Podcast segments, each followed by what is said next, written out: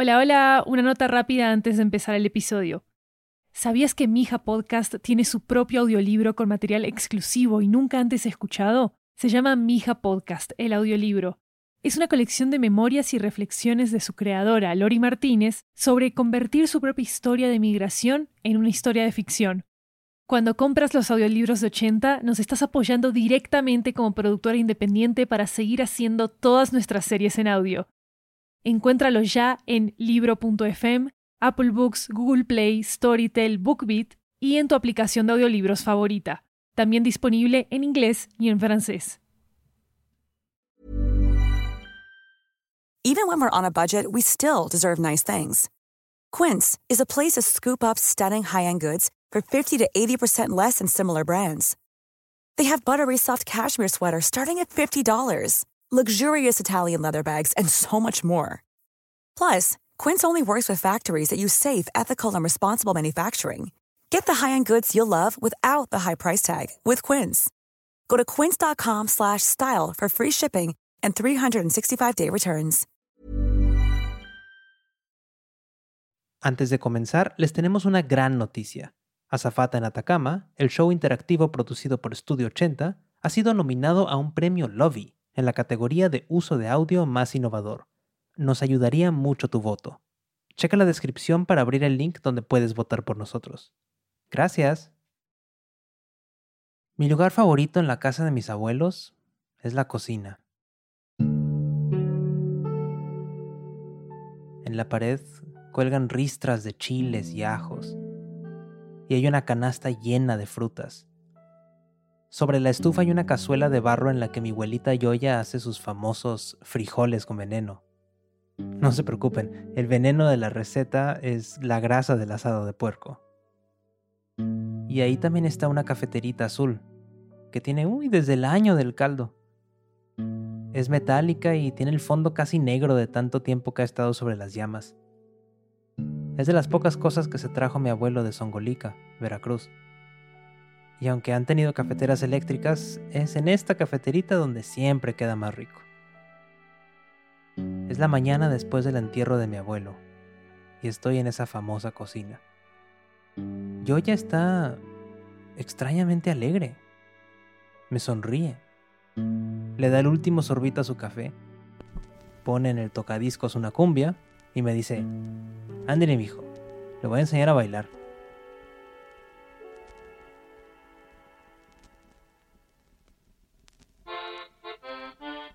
Soy Gabriel, pero me dicen Gavilán. Nací en Monterrey, al noreste de México, y hace varios años que me fui para Nueva York, pero el destino me trajo de vuelta a visitar esta ciudad.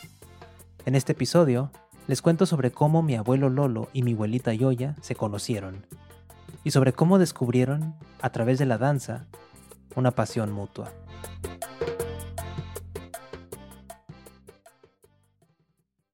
A Yoya de joven le encantaba pintar en la azotea y al atardecer.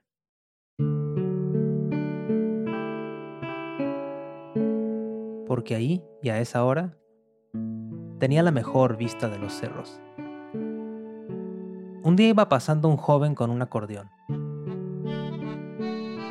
El chico le sonrió y con un tono coqueto le dijo, ¿Me pintas? Ella le contestó, Mm, solo si me cantas una canción. Él lo hizo. Y cuando terminó, ella le regresó la sonrisa y le dijo, bueno, te mentí, solo pinto paisajes.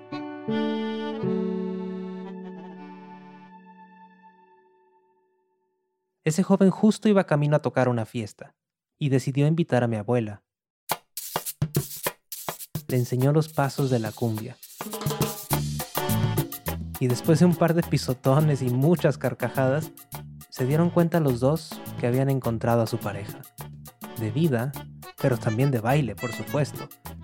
Más de 50 años bailaron juntos y nunca se fue del todo aquella adrenalina de su primer baile. Aquella emoción de que pongan la siguiente canción. Ándale, mijo, ya casi te sale, me dice mi abuela. La verdad ya me marearon un poco las vueltas que si con las manos cruzadas, que si para adentro, que si para afuera. pero hace mucho que no me divertía tanto.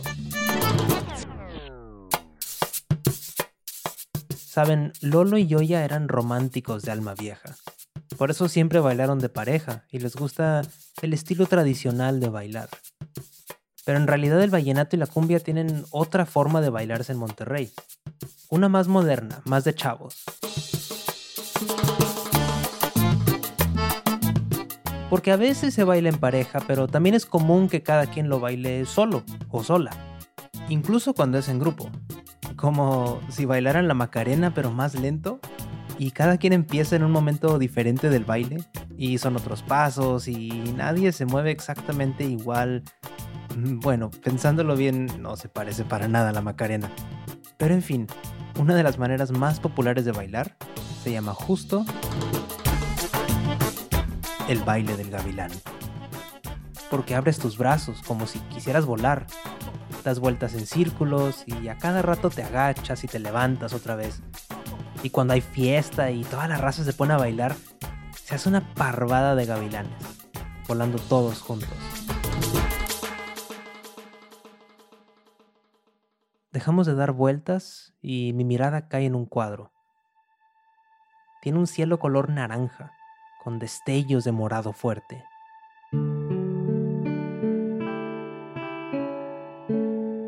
es el cuadro que yo ya estaba pintando el día que conoció a Lolo. Y en él, esos cerros que lo arroparon hasta el día de su muerte. Ella jura que ese día es cuando más hermosos se vieron los cerros en Monterrey, porque los veía con ojos de amor. Un par de días después de conocerse, Lolo le preguntó, ¿Cómo te gusta tu café? Y ya le contestó, como el de tus ojos. Ella suspira fue más o menos en esa época que dejó de viajar, me dice.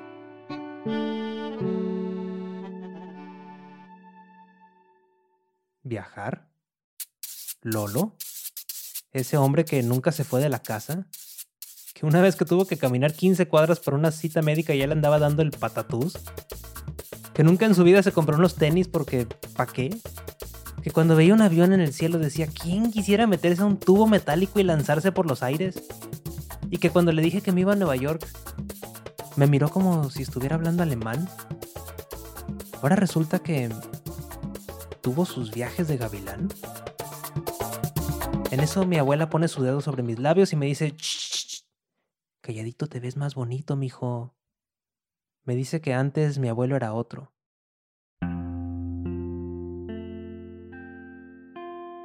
Cruzaba la sierra a pie y hacía amigos en cada pueblo que visitaba. Los papás del abuelo Lolo tenían una finca de café en Songolica y murieron cuando él era muy joven. Y Lolo, el menor de seis hermanos, empezó a combatir su tristeza con viajes.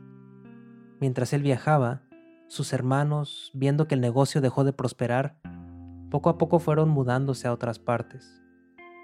Así que no fue un incendio, un sismo, un huracán lo que hizo que se quedara sin un hogar al que regresar fue simplemente como una tela vieja que año con año se va deshilachando.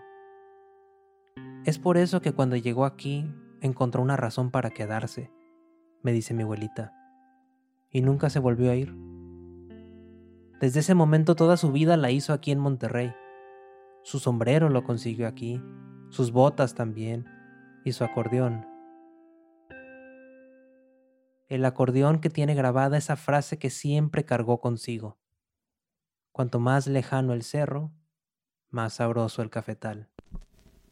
Cuando abro brecha y sigo el sendero. Abuelita, ¿y qué hay de San Cristóbal? Le pregunto. Y encuentro nuevos verdes terrenos. Y yo ya me sonríe. A San Cristóbal llevo en mi pecho. Ay, mijo, pero si ya tienes todo lo que necesitas para entenderlo, el siguiente paso solo lo puedes dar tú. Y lloro por esos cerros. Y justo en ese momento empieza a burbujear el café de la cafetera, del único objeto de la vida anterior de mi abuelo que aún permanecía en esta casa. Por poquito se nos quema el café, pero lo rescatamos. Y quedó tan rico como siempre. Este programa fue producido por Studio 80. Nuestra productora ejecutiva es Lori Martínez. Historia, mezcla de sonido y música original por mí, Luis López. Dirección editorial por Lori Martínez, con apoyo en edición de Maru Lombardo y Jeremías Juárez. Nuestra coordinadora de producción es Catalina Hoyos. Arte por William Guevara. La recomendación de la semana es la canción El baile del gavilán, de Chicos de Barrio. No son de Monterrey, sino de la cercana ciudad de Torreón, pero esta canción es una especie de manifiesto del estilo de baile que se menciona en este episodio. Y aparte el video es divertidísimo, chéquenlo. Síguenos en Twitter y en Instagram en arroba mijapodcast. Si les gustó el programa, déjenos un comentario en Apple Podcasts. Hasta la próxima, con amor y recuerdos.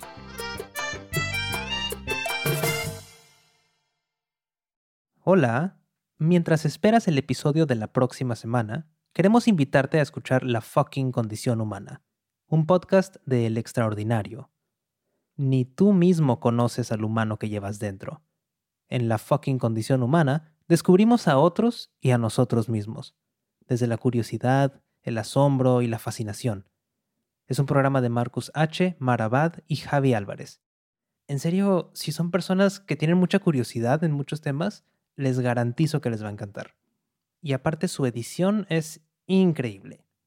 Disfruta la primera temporada en tu plataforma de podcasts favorita y prepárate para escuchar la segunda a partir de este 17 de octubre de 2022.